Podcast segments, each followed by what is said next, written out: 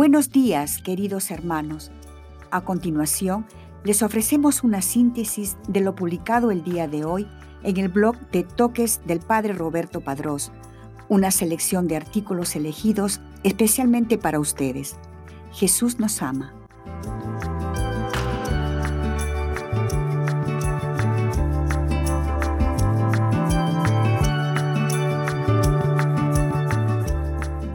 Hoy día la iglesia conmemora a San Serapión el Escolástico, obispo, 21 de marzo, obispo de Tums, martirologio romano. En Egipto, San Serapión Anacoreta murió en el 370. Etimológicamente, Serapión significa perteneciente a la divinidad de Serapis. Viene de la lengua griega.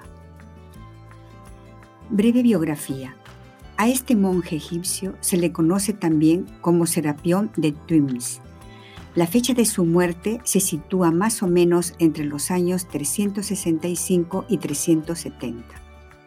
Las características que mejor lo definen son, sin duda, su penetrante inteligencia y su elocuencia. Gracias a ellas tuvo en la Iglesia un papel relevante. Estudió en la célebre escuela catequética de Alejandría, Después se dedicó a la vida eremítica. En este campo tuvo un maestro excepcional, San Antonio. A nivel intelectual encontró en San Atanasio un amigo sincero. Lo recuerda con cariño en su libro Vida de San Antonio. Al separarse le dejó su túnica. Lo nombraron obispo de Twins en el delta del Nilo se le conoció enseguida por su carácter de dirigente en los asuntos eclesiásticos y por su clara y transparente oposición al arrianismo. El propio San Jerónimo lo eligió como confesor. Por su vida pastoral como cabeza de la diócesis, rondaba la idea de escribir un libro magnífico contra los maniqueos. Defiende en contra de ellos la doctrina de que nuestros cuerpos son instrumentos para el bien o para el mal. Todo depende de la disposición del corazón. Los maniqueos sostienen que el alma es obra de Dios, pero nuestros cuerpos lo son del diablo. También escribió varias cartas y un libro basado en los títulos de los salmos, pero no queda ninguno. En el año 1899 se descubrió el libro más conocido sobre los santos llamado Eucologio. Es una colección litúrgica de oraciones que él mismo empleó cuando era obispo. Es interesante para conocer la adoración y la fe de los primeros cristianos egipcios. Frecuentemente repetía esta expresión llena de contenido. La mente se purifica por el conocimiento, las pasiones espirituales del alma con la caridad y los apetitos desordenados con la abstinencia y la penitencia. Felicidades a quien lleve este nombre.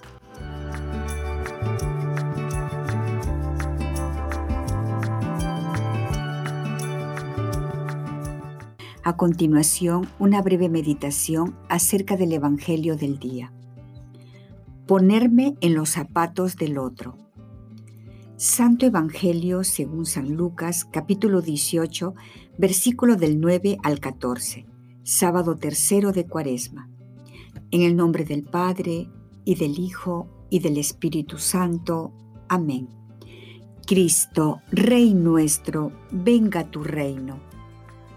Oración preparatoria. Dame Jesús la gracia de abrirte mi corazón para contemplar sentir y amar como tú lo haces. Evangelio del día. Del Santo Evangelio según San Lucas capítulo 18, versículo del 9 al 14. En aquel tiempo Jesús dijo esta parábola sobre algunos que se tenían por buenos y despreciaban a los demás. Dos hombres subieron al templo para orar. Uno era fariseo y el otro publicano. El fariseo erguido oraba así en su interior. Dios mío, te doy gracias porque no soy como los demás hombres, ladrones, injustos y adúlteros. Tampoco soy como ese publicano. Ayuno dos veces por semana y pago el diezmo de todas mis ganancias. El publicano, en cambio, se quedó lejos y no se atrevía a levantar los ojos al cielo. Lo único que hacía era golpearse el pecho diciendo, Dios mío, apiádate de mí, que soy un pecador. Pues bien, yo les aseguro que éste bajó a su casa justificado y aquel no, porque todo el que se enaltece será humillado, y el que se humilla será enaltecido. Palabra del Señor, gloria a ti, Señor Jesús. Medita lo que Dios te dice en el Evangelio. En repetidas ocasiones he aprendido a ponerme en los zapatos del otro. Creo que generalmente juzgamos las apariencias, y es que es cierto que las apariencias engañan, pero creo que también con la gracia de Dios poco a poco nos vamos dando cuenta de que los hechos concretos que vemos son el último minuto de la película y es con lo que nos quedamos. Está en nuestra esencia como cristianos amar a los que están a nuestro lado, sean como sean, nuestros hijos, nuestros hermanos y aún más a los desconocidos. Cuán diferentes serán nuestras acciones si en vez de justificarnos para no ayudar a los demás diciendo, ese mendigo está muy joven, se debería poner a trabajar. Los presentamos ante Dios y les arrimamos nuestro hombro. En ocasiones quienes más nos necesitan, incluso los mendigos, más que dinero, necesitan a alguien que les mire a los ojos, necesitan a alguien que les lave y ponga en pie su dignidad. Dios necesita de tus manos y de tus ojos. En vez de criticar, Anímate a restaurar la dignidad de aquellos que más te necesitan, que necesitan de Dios. El fariseo es precisamente la imagen del corrupto que finge rezar, pero solo logra pavonearse ante un espejo. Es un corrupto y simula estar rezando. Así, en la vida quien se cree justo y juzga a los demás y los desprecia, es un corrupto y un hipócrita. La soberbia compromete toda acción buena, vacía la oración, aleja de Dios y de los demás. Si Dios prefiere la humildad, no es para degradarnos. La humildad es más bien la condición necesaria para ser levantados de nuevo por Él y experimentar así la misericordia que viene a colmar nuestros vacíos. Si la oración del soberbio no llega al corazón de Dios, la humildad del mísero lo abre de par en par.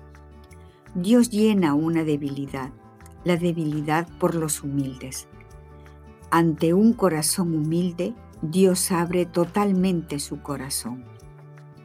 Audiencia General del Papa Francisco, 1 de junio de 2016. Diálogo con Cristo. Esta es la parte más importante de tu oración. Disponte a platicar con mucho amor con aquel que te ama. Propósito. Proponte uno personal, el que más amor implique en respuesta al amado. O si crees que es lo que Dios te pide, vive lo que se te sugiere a continuación.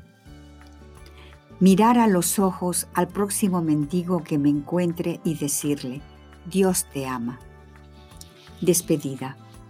Te damos gracias, Señor, por todos tus beneficios, a ti que vives y reinas por los siglos de los siglos. Amén. Cristo, Rey nuestro, venga tu reino.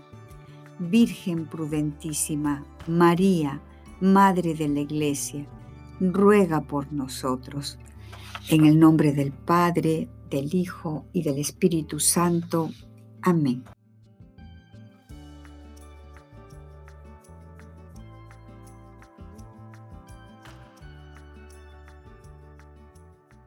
Como tercera y última reflexión, la virtud de la humildad. Ocurre que se da la impresión de que la virtud de la humildad ya no es de este tiempo. El alma del hombre siente una irresistible inclinación a alcanzar un elevado ideal, un algo superior y elevado. Por eso el hombre aspira a grandezas. Para alcanzar ese ideal existen dos caminos, el de la soberbia que siguieron los ángeles rebeldes, Adán, algunos filósofos paganos y tantos y tantísimos hombres que cayeron en un estado miserable por dejarse arrastrar por el orgullo, comidos por la ambición de elevarse sobre los demás. Y el de la humildad, por el que el hombre, como María y como Cristo, es ensalzado por Dios, porque miró la humillación de su esclava. Dios ensalza a los humildes y abate a los soberbios. El que se humilla será ensalzado, el que se ensalza será abatido. Santo Tomás estudia la humildad y dice, la humildad significa cierto laudable rebajamiento de sí mismo por convencimiento interior. La humildad es una virtud derivada de la templanza, por la que el hombre tiene facilidad para moderar el apetito desordenado de la propia excelencia, porque recibe luces para entender su pequeñez y su miseria, principalmente con relación a Dios. Por eso, para Santa Teresa, la humildad es andar en verdad, que es lo muy grande no tener cosa buena de nosotros, sino la miseria y ser nada. Y quien esto no entiende, anda en mentira.